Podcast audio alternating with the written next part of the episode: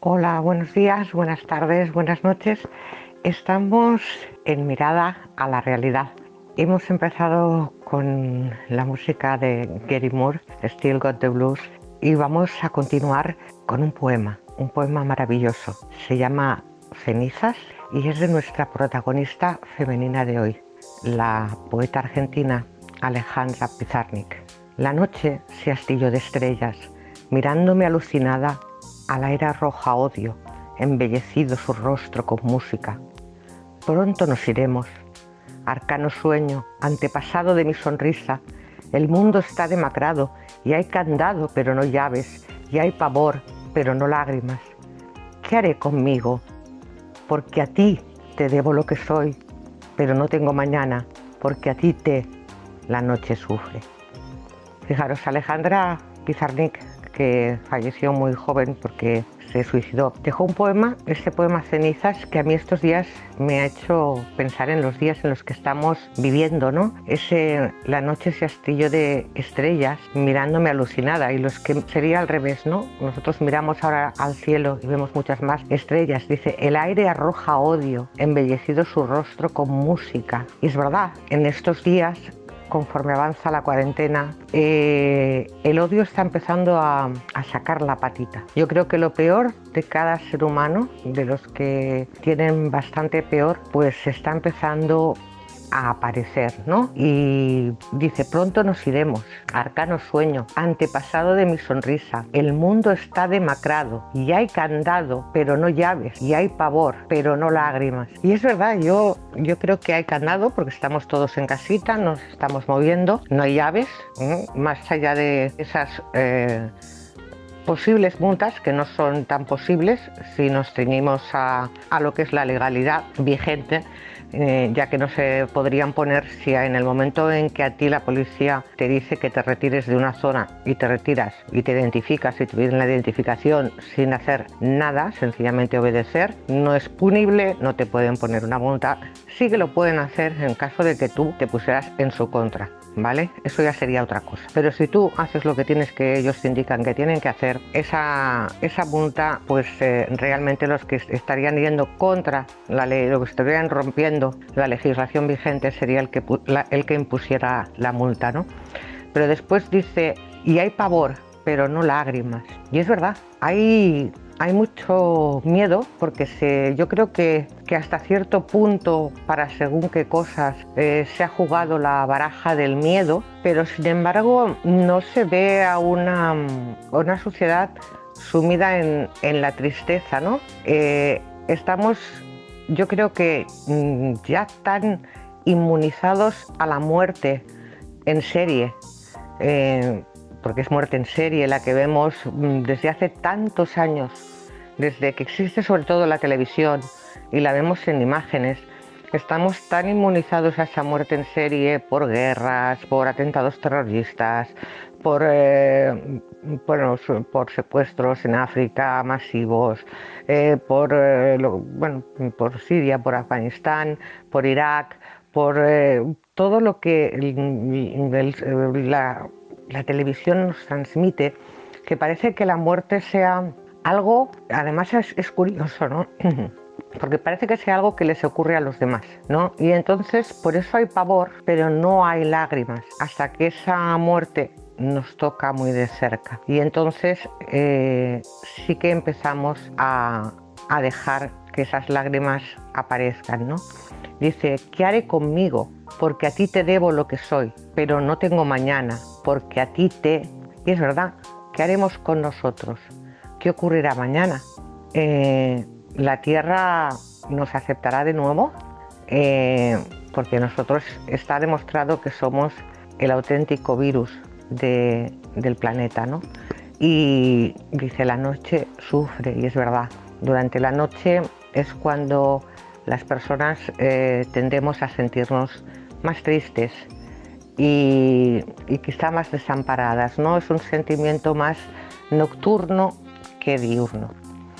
Y después de, este, de estos bellos versos de, Alejandra Pizarnik, de la que luego hablaremos un poco, eh, vamos a hacer la mirada a la actualidad y vamos a hablar pues entre otras muchas cosas vamos a hablar de, eh, cómo no, el, famoso tema que nos tiene a todos, eh, bueno, hablando de ello, ¿no?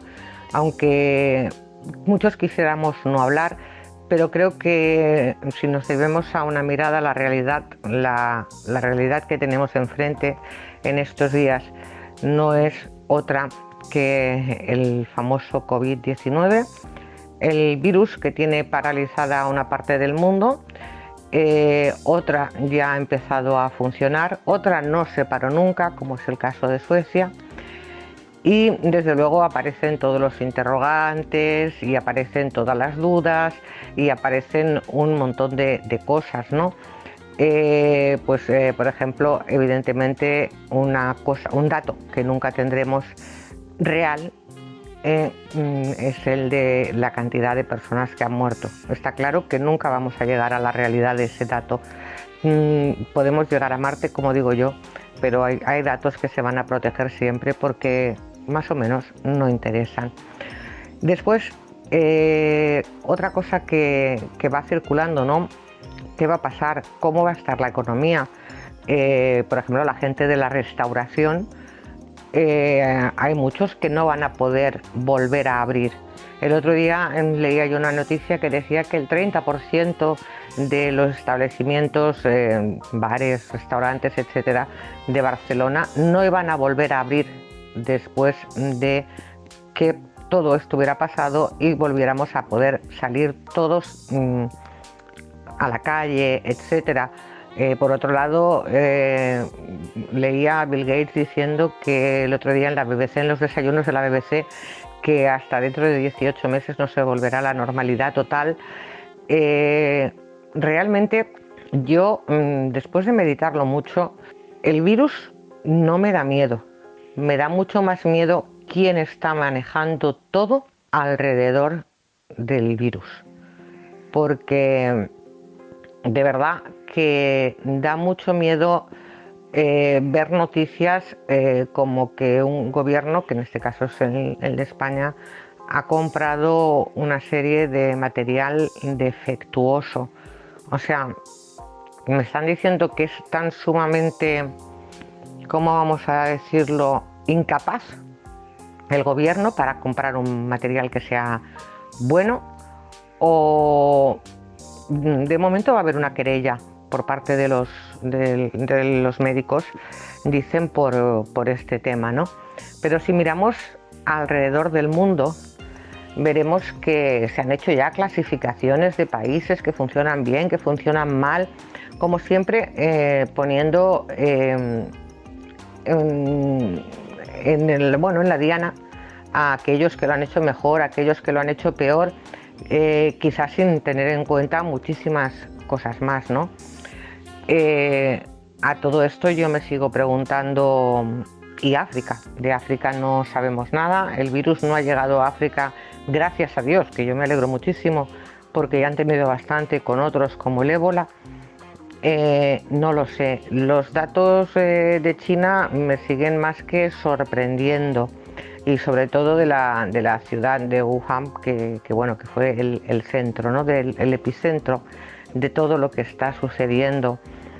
Eh, nos están, quieren decir, mm, por ejemplo, que los españoles y los italianos somos los más tontos del colegio y por eso hemos tenido la cantidad de muertes más elevadas eh, en toda la Unión Europea, cuando ha habido mm, zonas donde se han impuesto eh, normas distintas, políticas distintas en las salidas, eh, me sorprenden un, montón de cosas en, el tema del, virus, ¿no? Eh, por ejemplo, los suecos son inmunes porque allí han seguido haciendo vida normal y sus datos son mínimos. Mm, no se ha hablado de los países nórdicos en general de Europa, es como si, como si no fuera en Europa, porque no se ha hablado en ningún momento ni de Noruega, ni de, ni de Suecia, ni de Dinamarca. Es eh, como si ellos no existieran. eh, los países de todos los pequeños países del este tampoco se ha oído hablar de ellos, ¿no? De lo único que se ha oído hablar es de Polonia, de que lo habían hecho muy bien, de Grecia ha pasado un primer plano porque también lo ha hecho muy bien. Y, los más tontos de la clase son. Es como, aparte de haber una pandemia, que yo me, me planteo hasta cierto punto si es una casualidad o no, como ser humano libre de pensamiento que soy, eh, si es eh, o sencillamente es una forma de ver cómo se puede controlar a la sociedad, a cada una de nuestras sociedades, a través del miedo. Porque evidentemente los muertos existen, evidentemente, sino que se lo digamos a las familias de, los que han sufrido estas muertes de personas mayores, personas no tan mayores y personas jóvenes y algunas muy jóvenes, evidentemente para ellos la, pandemia existe, para mí también, evidentemente, pero quiero saber mm, si detrás de esa pandemia hay algo más. Porque, por ejemplo, en México y, también por aquí ha saltado la polémica, eh, pero sobre todo en México, del tema de los datos biométricos los famosos datos biométricos que son, para aquellos que no lo sepan, propiedades físicas y fisiológicas de comportamiento o rasgo de la personalidad que son atribuibles a una sola persona y son medibles. ¿Cuáles son? Tanto físicas como fisiológicas. La huella dactilar, el reconocimiento facial, el iris, la retina y la geometría de la mano. Eh, bueno, algunas de estas ya las hemos visto incluso en películas eh, como, eh, bueno, intentan o lo que hacen es copiar la retina de, uno para poder abrir puertas, etcétera, ¿no? todo esto, y en cuanto al comportamiento y la personalidad, el reconocimiento de firma, el reconocimiento de escritura, el reconocimiento de voz, el reconocimiento de escritura de teclado, y el reconocimiento de la forma de andar. Las tres primeras estamos muy acostumbradas a verlas en películas policíacas o de misterio, como por una firma, una, una nota escrita o una voz, eh, un trocito de voz, pues eh, se puede detectar quién es el sujeto de una manera 100% fiable, ¿no? Porque todos tenemos unos timbres únicos de voz, aunque nuestras voces se parezcan muchísimo, hay algo que es distinto. Eh, la escritura en el teclado es más novedoso porque bueno, eh, todavía hay gente que no ha escrito en teclado y que hay generaciones que, siguen vivas. Y después está el reconocimiento en la forma de andar. ¿Vale? Entonces, ¿qué es eh, lo que ha ocurrido en México? Pues que el INE solicita los datos biométricos a aquellos que, o sea, el rostro y las 10 huellas dactilares, ¿vale? Em, para, eh, bueno, eh, se lo pide a la, Secretaría de, Gobernación, ¿vale? Busca eh, contar con información para un supuesto proyecto de, para actualizar el Registro Nacional de Población, ¿de acuerdo? Y posteriormente tener una cédula única de identidad para todos los mexicanos, ¿vale? Eh, el cual, eh, según se argumenta el titular de la dependencia, es necesario, en su caso Olga Sánchez Cordero, es necesario para cumplir con el derecho de identidad que está consagrado en la Constitución, las sacrosantas constituciones. Eh, y por ello mm, se acerca al INE y le pide que le dé esos datos. Y el INE dice que ni de broma facilita esos datos, ¿no? Evidentemente, eh, a partir de ahí, ya no solo eh, son el, ya no está entre el SEGOP y el INE la polémica, evidentemente los ciudadanos también, ¿no? Pero es que el INE va más allá y les dice que esos datos están protegidos por esta ley, esta ley y esta ley, ¿de acuerdo? Y mm, pues, eh, ¿qué ocurre? Que salta la polémica porque otra vez más eh, volvemos a esa realidad a ese mm, mundo distópico que surge justamente ahora, justamente en este momento, con la población más o menos confinada, porque algunos han hecho más caso en algunos países, en otros menos, de tener eh, más, em, más datos, o sea, de tener todavía más eh, eh, controlada a esa población, ¿no? A través, pues eso, de la huella de la mano, de la huella del, iris, etcétera. Y a partir de aquí, pues lo que es en México aparece el hashtag yo no autorizo, ¿vale? Diciendo que, eh, ocupó los primeros lugares de, tendencia, ¿vale? En Twitter y evidentemente eh, son unos datos que son muy importantes como para que estén dando vueltas de acá para allá y porque además, eh, como hemos dicho al principio, son únicos en cada persona, ¿vale? Entonces, eh, nosotros para acceder a nuestros datos del banco, pues podemos tener una contraseña. Pero eh, los datos biométricos, por su naturaleza, al presentar un daño por el robo o mal uso de ellos, ¿vale? no pueden cambiarse. ¿De acuerdo? Y una vez que se hayan comprometido, ya no se puede utilizar. ¿De acuerdo? O sea, yo puedo utilizar mi, mm, cambiar mi contraseña de acceso a mi correo electrónico o a mi eh, aplicación de mi banco.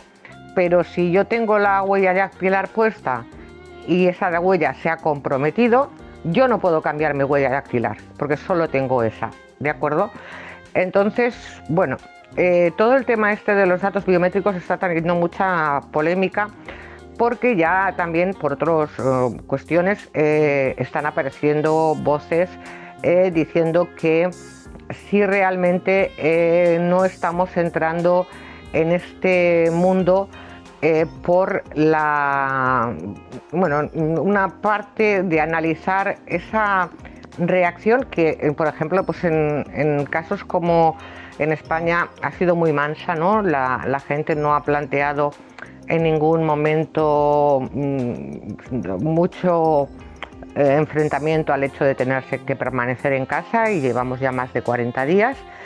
Eh, mañana, gracias, eh, podrán salir los niños que, bueno, a ciertas edades, acompañados de sus padres y a unas distancias marcadas, etcétera.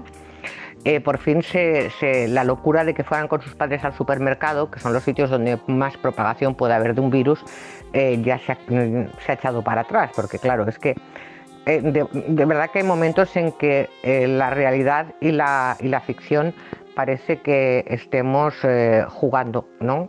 Pero bueno, vamos a continuar y vamos a seguir hablando con esta mirada a la, a la realidad, porque realmente la pandemia pues no está controlada eh, la vacuna va a tardar en salir. Eh, hay gente que como yo no somos para nada amigos de las vacunas. Yo la vacuna de la gripe estacional no me la pongo nunca. Mi madre tampoco, eh, porque el único año que se la puso es cuando tuvo la gripe. Y, yo porque me dijeron este año que era población de riesgo y dije, no, yo es que no me voy a vacunar. Mm, me diga usted lo que me diga, no, no me voy a vacunar bajo mi responsabilidad. No soy muy amiga de las vacunas y menos en estos casos. De momento ya se están, están diciendo que están haciendo los primeros experimentos con humanos. Yo desde luego no me hubiera presentado ni por todo el dinero del mundo como voluntaria para una experimentación de ese tipo eh, y a una vacuna de, ese tipo, ¿no? Eh, porque realmente eh, el miedo es uno de los grandes enemigos de la libertad con lo cual pues em, está ocurriendo, mm, estamos viviendo incluso eh, casos en que yo diría que mm, mucha gente se está, se está convirtiendo en el protagonista de la, de la ventana indiscreta, ¿no?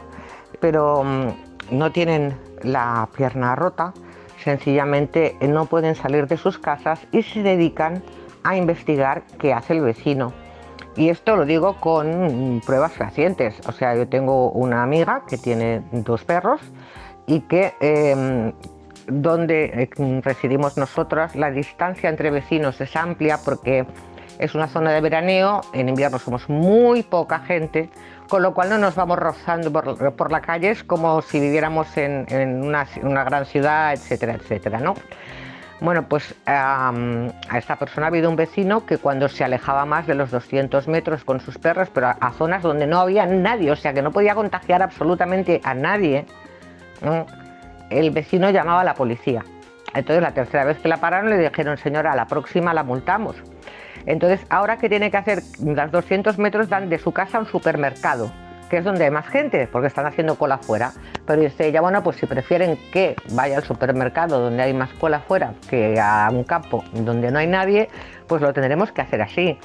Pero es que el otro día en Madrid dispararon contra el perro de una señora, ¿vale?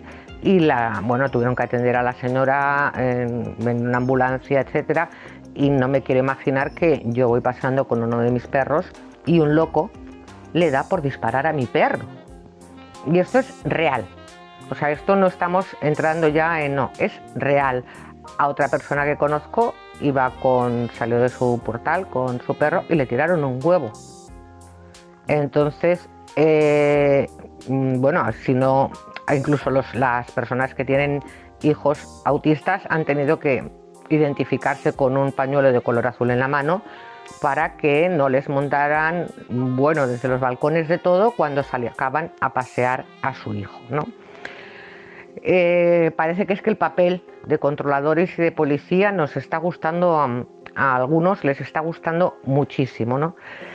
Pero bueno, eh, esa es la, realidad. Mm, a mí cada vez eh, este tema me, sobrepasa más. Eh, voy pensando desde el show de Truman, pasando por Matrix, a, otras, eh, bueno, a famosos libros de distopía como Fahrenheit, como, eh, como el de Aldous Huxley, etcétera, etcétera. de verdad, incluso escribí hace unos días un relato distópico, ¿no? sí, yo creo que esto es como un mundo distópico en este momento y, estoy más informada de él por eh, informaros a vosotros, pero mm, me voy cuestionando cada vez más todo. Yo siempre he sido mucho de cuestionarme la realidad y cada día me cuestiono más eh, todas las noticias que vienen de todas partes sobre el, virus, su peligrosidad, su contagio y todo lo demás, ¿no? Porque mm, evidentemente esto mm, va a tener unas consecuencias, ya veremos cuáles son, pero yo eh, recomendaría a la gente que en vez de vigilar a su vecino, hay algo muy importante que se puede hacer, que es eh, aprovechar el tiempo ahora y uno un poquito centrarse en uno mismo pensarse a él mismo, ver qué es lo mejor y lo peor que tenemos cada uno como ser humanos y un poco aprovechar el tiempo para trabajar en nosotros mismos y hacer una mejor versión de, nosotros para que cuando podamos salir a las calles lo hagamos pues eh, en tapa dura como si fuéramos un libro eh, de primer nivel, en tapa dura, con dorados, eh, con una piel fantástica, eh, cubriéndonos, no piel de animal, no se tiene que matar animales para llevar pieles. Y bueno, pues sacar ese, ese yo fantástico que no coincide en tener unas medidas fantásticas y un cuerpo fantástico de gimnasio, que si se tiene, pues, pues muy bien, pero que no debe ser el único objetivo en nuestra vida, sino que tener una mente bien amueblada y en la mejor versión de nosotros mismos y más conocimientos y siempre dudar un poco de todo, porque dudar de todo es lo que nos hace crecer, ese querer saber, esa curiosidad infantil que un día muchos pierden y dejan atrás, los deja estancados, mientras que mantenemos el querer saber de esa curiosidad que teníamos cuando éramos niños y queremos saber más, es lo que nos hace evolucionar más como seres humanos. pues yo creo que sería mejor mirarnos hacia adentro, hacia nosotros mismos, en vez de mirar lo que hace el vecino. Y ahora sí vamos a, dejar lo que es esta mirada a la actualidad y nos vamos a ir a lo que es el libro recomendado. La verdad es que eh, no he recibido ningún email, me da un poco de penita decirlo. Eh, os voy a mm, volver a, a decir el, el, email para que toméis nota, porque no me gustaría que fuera solo yo la persona que recomienda libros. Me gustaría que vosotros también lo hicierais. Entonces, el, email es escritora Nuria Barnes, todo en minúsculas, Barnes, Barnes, ¿eh? escritora Nuria Barnes con B mayúscula, arroba gmail.com. Ahí podéis mandarme sugerencias para el programa de arte, de literatura, de teatro, de ópera, de música clásica, de lo que queráis, ¿vale? Cualquier sugerencia y como no, pues recomendar libros, que es una de ellas. Como no tengo ningún libro recomendado, yo hace un tiempo, bueno, a mí cuando estaba más eh, por Barcelona, hay unos puestos cuyo los libros están mucho mejor de precio y cuyo dinero va para mm, gente mayor que no tiene recursos. Y allí pues compraba libros y yo los libros eh, los compro y los elijo porque mm, en el momento en que estoy paseando para, para elegirlos y voy viendo, los voy tocando, voy leyendo, ahí se establece eh, como una vibración y en ese momento lo compro y después con los que tengo pendientes de leer lo mismo. Mm, hay un momento en que voy y lo cojo y es porque ha llegado el momento de leer ese libro. Pues bueno, el libro que vamos a, mm, leer es de una autora canadiense, del que vamos a hablar, de una autora canadiense, Francis Itaní. El libro se llama Ensordecedor, ganó el premio de la Commonwealth, es del año, 1900, eh, perdón, del año 2000, 2004, el día me iba yo muy para atrás y mm, muchos lo resumen como una historia de amor. Y sin embargo, no es eso. Es eh, una forma de introducirnos en el mundo de las personas que no oyen a través de su protagonista, Grania, que es una niña que a los 5 años eh, pierde el oído después de sufrir la escarlatina. A partir de ahí está la figura de su abuela, Mamo, que intenta enseñarle a leer y a hablar de nuevo el personaje de su hermana, que también es muy importante, la madre, cómo lo lleva, el padre, cómo lo lleva, cada uno lo lleva de una manera distinta. También está el perro, que es muy importante en, la historia de, esta familia.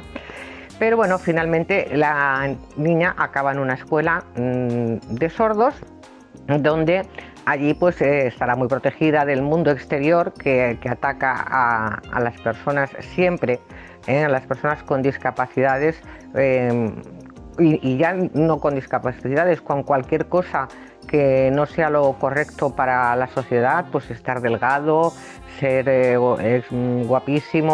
eh, guapísimo, 200.000 cosas, pues las personas reciben ataques de forma continua, ¿no? Nunca se habría hablado tanto del bullying, por ejemplo, a, nivel escolar como ahora, sobre todo desde que los teléfonos móviles en ese aspecto hacen tanto daño.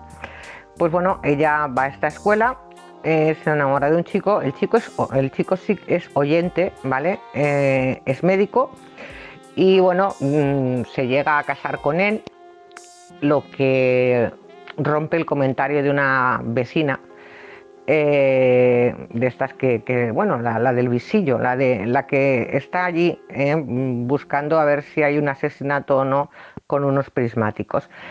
Pues se casa con él y empieza la Primera Guerra Mundial y él se, se va a la guerra y a través de las cartas, ¿no? Hace la autora construye, aparte de un cuento de amor en la guerra, porque sí, la parte del amor existe, ¿no?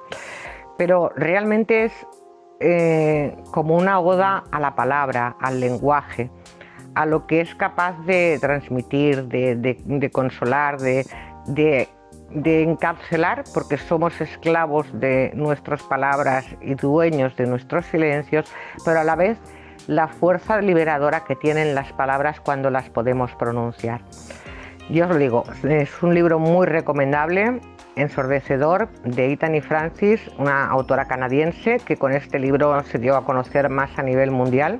Está editado por Maeva en 2004 y mm, fue premio Commonwealth. Este ha sido nuestro libro de hoy. Os recuerdo que si queréis recomendarnos un libro, pues tenéis que mandar un email a lo que es eh, mi correo electrónico escritora Nuria Barnes, todo en minúscula, con mayúscula, escritora Nuria Barnes, arroba gmail.com. Y nosotros empezábamos el programa de hoy hablando de, Alejandra Pizarnik. Y Alejandra Pizarnik es una mujer que aparte de, escribir eh, de una forma fantástica, tuvo una vida corta porque nació el 29 de abril del 36 y se quitó la vida con 36 años en septiembre del, año 72. Eh, hablar de ella es, mm, bueno, hablar de, para mí, de una de las mm, poetas mm, mejores poetas de la historia, pese a su eh, breve eh, carrera por, por, la muerte tan joven, pero ella fue capaz de, describir el, dolor y la desubicación en el mundo, porque ella estaba en un mundo que ella no entendía, pero que tampoco la entendía a ella. ¿no? Es, es, es, mm, hablar de alguien que se sentía desarraigado desde su propia familia hasta de sí misma, porque dentro de ella misma eh, había una angustia constante. ¿no? Eh, su poesía se, ha, bueno, se ha descrito como una poesía surrealista, sexual y depresiva. De hecho, ella era bisexual, con lo cual al tener relaciones con hombres y con mujeres fue una de las cosas que marcaron su vida, sobre todo a nivel familiar, porque bueno, eh, la familia se avergonzaba tanto de ella como de su obra. Ella misma se, eh, decía así misma que era una niña monstruo, ¿vale? Que eh, pues se encomendaba a, Janis Joplin siempre con una caja de barbitúricos a mano por si llegaba el momento de decir adiós, como así fue, ¿no? Describirla, es, mm, a veces se hace un poco difícil porque es una persona tan sumamente sensible eh, que parece que nunca sea ella misma, ¿no? sino que las cosas que la rodean eh, son eh, a través de ellas es por las que toma vida, ¿no? Es una persona de una extrema sensibilidad, yo creo que clarísimamente que es la causa de, su muerte, y además al, tener la tendencia que tiene sexual no aún llegados en la, el primer, primera parte del siglo pasado. ¿no? Eh, si hoy en día todavía el hecho de la bisexualidad eh, es un tema que no en el que muchos ven eh, pues bueno mm, vicio etcétera etcétera y se creen con el derecho de juzgar la vida sexual de cada ser humano cuando yo creo que eso sí que está en el ámbito de una privacidad máxima, no debería ser eh, nada público mm, con quien se acuesta y con quien se levanta cada ser humano todos los días, pero bueno, parece ser que sí. Yo creo que eso a ella la afectó mucho, eh, siempre se sintió la oveja negra de, su familia, siempre se sintió que, que bueno, que, que no la querían eh, nunca fue feliz, porque además ella se pasó la vida esperando ese amor perfecto, ¿no? Eh, un amor que, ella eh, dice que, tiene que llegar, que tú no tienes que ir a, buscar, ¿no? Entonces, en ella como que permanecen, en la que viven muchas Alejandras, ¿no? Que que a la vez incluso pueden venir de, otras vidas, ¿no? Y, ella misma llega a, escribir que dice, he nacido tanto y doblemente sufrido en la memoria de aquí y de allá, ¿no? Y, y yo creo que eh, tiene una personalidad tan compleja que llega a escribir una, una frase que dice, la vida juega en la plaza como el ser que nunca fui, mi vida, mi sola y aterida sangre percute en el mundo, pero quiero saberme viva, pero no quiero hablar de la muerte ni de sus extrañas manos. Y es que en ella viven pues una, una cantidad de, podríamos hablar incluso de nudos, ¿no? De, que ella misma intenta ir deshaciendo para comprenderse a sí misma y para comprender a ese mundo que, la rodea y al que nunca llegó a, entender, ¿no? Y, tanto es así, pues que llegó un momento en el que ella pues se, quita la, vida, ¿no? Eh, tiene unos, unos versos que dicen mucho de ella y que dicen, ¿sabes tú del miedo? Sé del miedo cuando digo mi nombre. Es el miedo, el miedo con sombrero negro, escondido ratas en mi sangre, o el miedo con los labios muertos, bebiendo mis deseos. Sí, en el eco de mis muertes aún hay miedo. O sea, ella vivía en, en plena situación de, de, miedo, de angustia. Y sin embargo, em, era una mujer muy inteligente que consiguió unas becas para estudiar en Nueva York que pocas personas alcanzan y además tuvo una vida plena ya que, bueno, llegó a vivir en París, mm, donde trabajó para una revista y estuvo mm, traduciendo a autores como Henri Michaud, Aimé Secher y además conocí a Cortázar, a Rosa Chacel y a Octavio Paz, que le hizo el prólogo del libro Árbol de Diana ¿eh?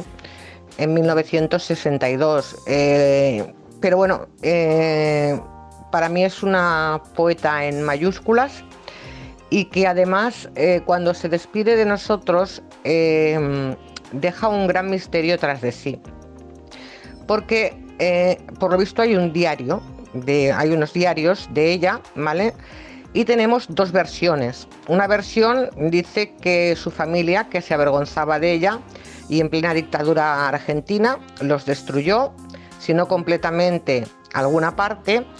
Sin embargo, eh, otras fuentes dicen que sus diarios hicieron un periplo muy parecido al que eh, hizo ella y que ella misma marcó el itinerario y estuvieron ocultos durante la dictadura en casa de unos amigos en Buenos Aires. Luego viajaron a París en manos de Julio Cortázar y más tarde pasan a, manos de la que había sido la primera esposa de Julio Cortázar, Aurora Bermúdez, y eh, finalmente son comprados por la Universidad de Columbia. De hecho, hoy los puedes comprar como tales falta saber si son los originales eh, salidos de su mano o no. Hasta ahí eh, nos deja esta, esta poeta, gran poeta y, una lectora también nacida de, Sartre o de Simone de Beauvoir y que acaba, ya os digo, suicidándose en un permiso psiquiátrico porque estaba mm, pasando un mal momento muy oscuro. Y bueno, realmente em, dicen que, los poetas son personas con una sensibilidad extrema y que a la vez eh, tienen, no tienen ningún pudor a la hora de desnudar su alma, ¿no? Bueno, pues eh, en este caso yo creo que es uno de los más evidentes, ¿no? De, esa mujer que, que, tiene una sensibilidad tan extrema, que está cargada de, miedos, que vive el rechazo de su propia familia por ser como es, eh, lo cual le trae evidentemente una serie de inseguridades con las que convive y con las que ella misma se pregunta y, y va más allá ¿no? de, su vida en ese momento y busca incluso en otras vidas donde también ha sido un ser doliente, ¿no? Y, se ve siempre rodeada de dolor, pese a tener en sus manos cosas que otros seres pues eh, pagarían por tenerlas o por haberlas tenido, ¿no?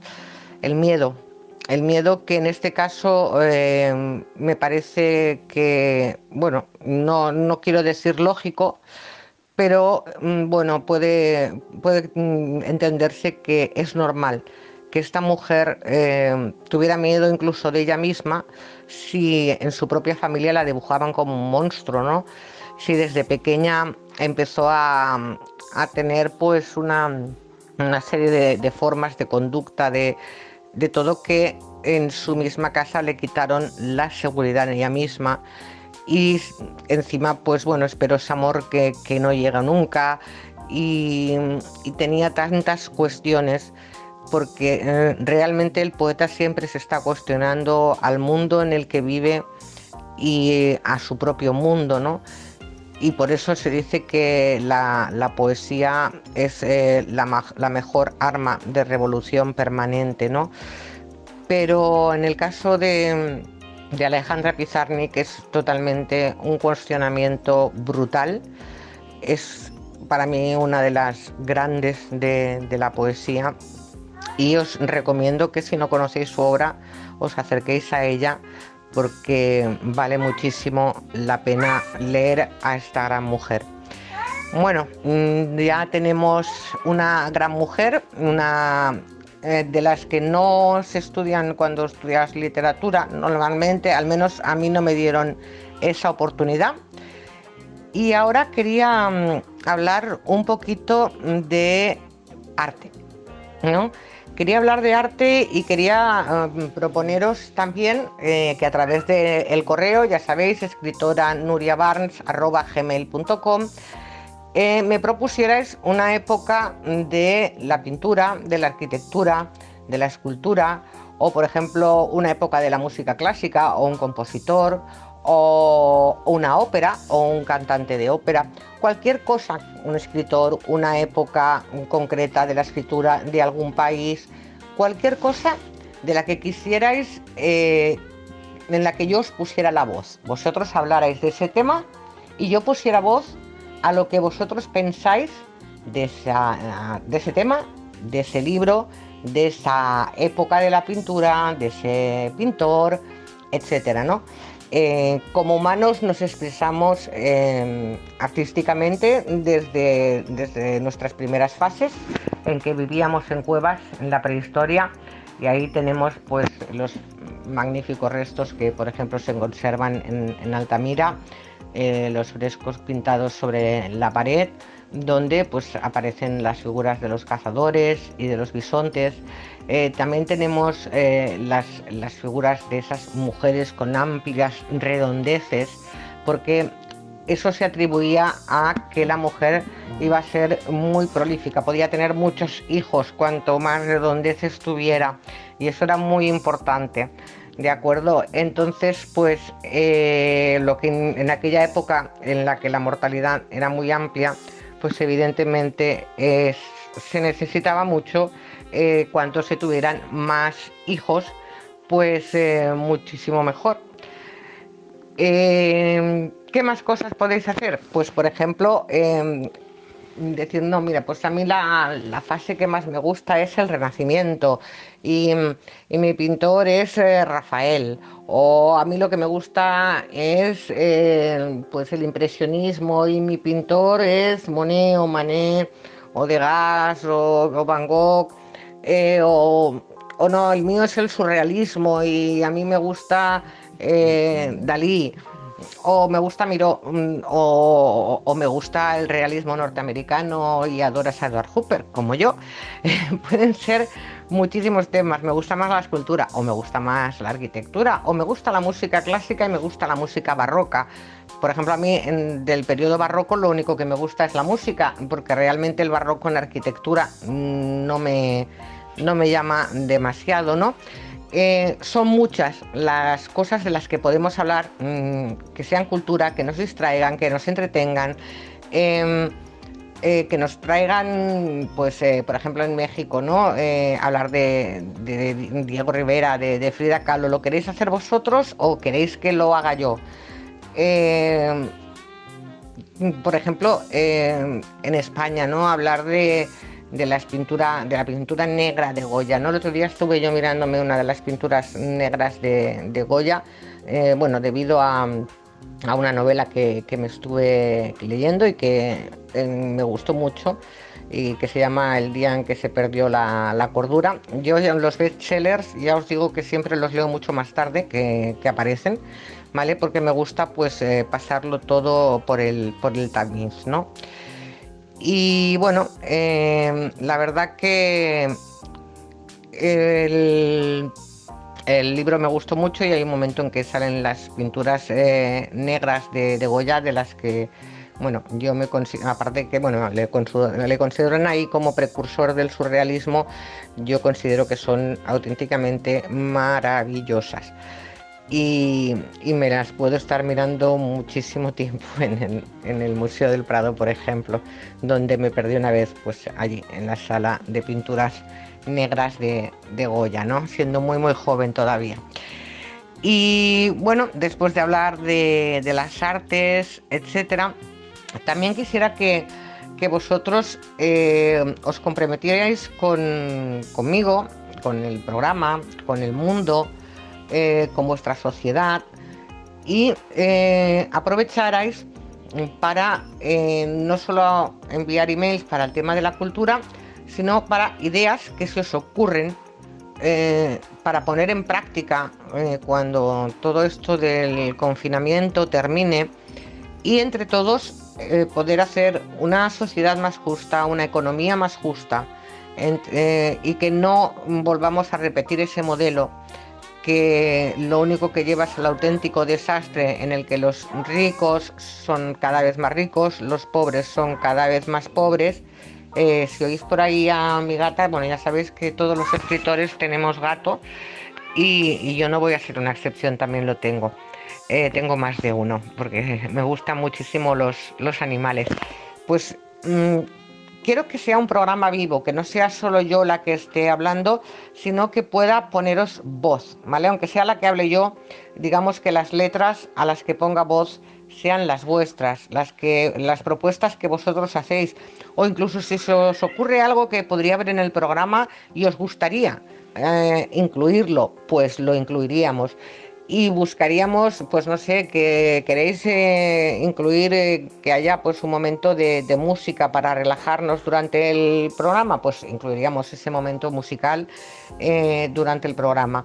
Sí que quiero que, que sea una cosa viva, que no sea solo mis ideas, mi forma de pensar o lo que he leído yo o lo que me han transmitido las noticias durante la semana, lo que os llegue, sino que eh, seáis vosotros también los que entréis en este mundo, en esta mirada a la realidad de cada martes, eh, ya sabéis, 11 de la mañana, 11 a.m. en México, 6 de la tarde Madrid y pudierais pues participar y mm, bueno, oírnos, eh, hablarnos y un poco plantearnos esta realidad y hacernos preguntas y no dejar nunca de ser ese niño que se hace preguntas para evolucionar y así de esa forma evolucionaríamos todos juntos.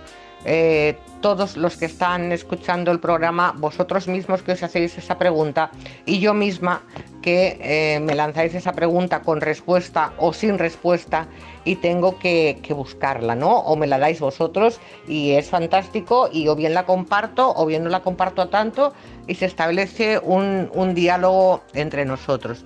Yo creo que sería muy importante que pudiéramos hacer esto y que nos planteáramos sobre todo así en el primer momento pues eso, ¿no? Eh, el tema económico, ¿no? Ese, ese run run económico que está ahí, que nos van dejando caer cada poquito, ¿eh? para que nosotros eh, lo vayamos oyendo, para que no nos asustemos. Pero, por ejemplo, el otro día había un, titular en, en, internet, yo voy buscando las noticias por distintos cauces, nunca leo las, mm, perdón, nunca pongo la televisión y menos las cadenas eh, oficiales, las cadenas eh, que viven de, las grandes empresas que luego pues ayudan al gobierno a pagar sueldos, por ejemplo, pues no, esas no las veo porque bueno, pues eh, evidentemente mm, tienen unas pautas que tienen que, seguir y que me parece muy bien que la sigan, pero para mí eso no es periodismo, ni es dar una noticia, ¿no? Es, es leer el guion que alguien te ha dado y a mí eso no, no me gusta, con lo cual pues no, no veo televisión. Eh, tengo pendientes que os dije que estaban dando, os lo recomendé la semana pasada en Televisión Española, en su página web. Podréis encontrar los dos capítulos nuevos de El nombre de la rosa, basados en la obra maravillosa, inmortal de Humberto Eco, que ya se hizo la película con Connery maravilloso. Y mm, también pues El Ministerio del Tiempo, que para mí son dos series maravillosas y que eh, se deben ver. Eh, ¿Qué más os quería decir? Mm, sobre todo que compartáis conmigo, ¿de acuerdo? Os vuelvo a repetir el correo. Sé que estoy un poco pesada, pero que quiero que lleguen mm, emails a ese correo. Escritura, escritora nuriabarnes.gmail.com Quiero que lleven correos y quiero que lleguen, por ejemplo, gente que se dedica al arte, a la pintura, a la escultura, escritores, eh, gente mm, que, dice, mm, puedes leer uno de mis poemas, yo encantada de, ponerle voz a los poemas de otras personas, a un fragmento de un cuento, a, mm, de, bueno, de, intentar que, las obras de arte de otras personas eh, exponerlas a través de este programa y creo que es muy importante que entre todos lo vayamos construyendo. Voy a, mm, leer otro mm, poema de Alejandra Pizarnik antes de la, de la despedida, que se llama Exilio y que está dedicado a Raúl Gustavo Aguirre. Dice, esta manía de saberme ángel sin edad, sin muerte en que vivirme, sin piedad por mi nombre, ni por mis huesos que lloran vagando. ¿Y quién no tiene un amor? ¿Y quién no goza entre amapolas? ¿Y quién no posee un fuego, una muerte, un miedo, algo horrible, aunque fuere con plumas, aunque fuere con sonrisas? Siniestro delirio amará una sombra.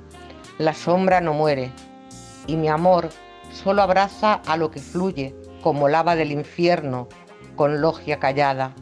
Fantasmas en dulce erección, sacerdotes de espuma y sobre todo ángeles ángeles bellos como cuchillos que se elevan en la noche y devastan la esperanza. Este para mí es un, poema maravilloso y después, mm, bueno, me voy a, permitir eh, leer uno más y es que sí, tengo debilidad por ella. Eh, hija del viento, han venido, invaden la sangre, huelen a plumas, a carencias, a llanto pero tú alimentas al miedo y a la soledad como a dos animales pequeños perdidos en el desierto.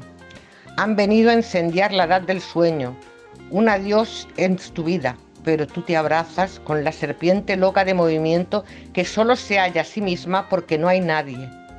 Tú lloras debajo del llanto, tú abres el cofre de tus deseos y eres más rica que la noche, pero hace tanta soledad que las palabras se suicidan para mí está también en los tiempos que, vivimos, hija del viento, buscarla, eh, volverla a leer. Mm, está, eh, bueno, os, he leído Hija del viento, os he leído Exilio y os he leído Cenizas, mm, tres de los, tres de los poemas de Alejandra Pizarnik que espero que a partir de ahora, si no la conocíais, os haya enganchado y eh, bueno, pues eh, os, vayáis eh, familiarizando con, esta, esta, gran poeta, esta mujer hipersensible hasta el punto de, acabar con, su vida. Y bueno, y, a ver si. y de dar vuestra opinión, si os habéis leído o os habéis investigado un poquito el tema de los diarios de ella pues que digáis qué pensáis, si son reales o no son reales los, los diarios que tenemos de Alejandra Pizarnik. Y ya llegamos a, casi al momento de, despedirnos, llegamos casi al, editorial. Y el editorial de hoy yo quiero que sea el editorial de, de la esperanza, ¿no? Quiero que sea el editorial en el cual os digo que, por favor, miréis a la naturaleza como ha respirado, miréis a la tierra respirando, y ahora os miréis a vosotros mismos y empecéis a respiraros a vosotros mismos y empecéis a expulsar de vosotros mismos aquello que os hace ser una versión estropeada de lo que podéis ser. Porque todos tenemos luces y sombras, pero todos podemos hacer que esas luces salgan más o que sin embargo lo que salga de nosotros sean esas sombras, ¿no? El otro día en un curso que estoy haciendo estudiaba pues eh, por qué si había algo biológico en el ser humano que lo hiciera ser un criminal, un asesino, eh, temas psicológicos, etcétera, ¿no? Yo creo que, que el ser humano siempre está hecho de luces y de sombras, pero que este tiempo que estamos teniendo y que hemos tenido nos debería haber impulsado a reflexionar y a buscar lo, mejor de nosotros. Os voy a dejar con música y nos vemos el martes que viene en Mirada a la Realidad. Acordaros todo lo que queráis a escritora Nuria Barnes gmail.com.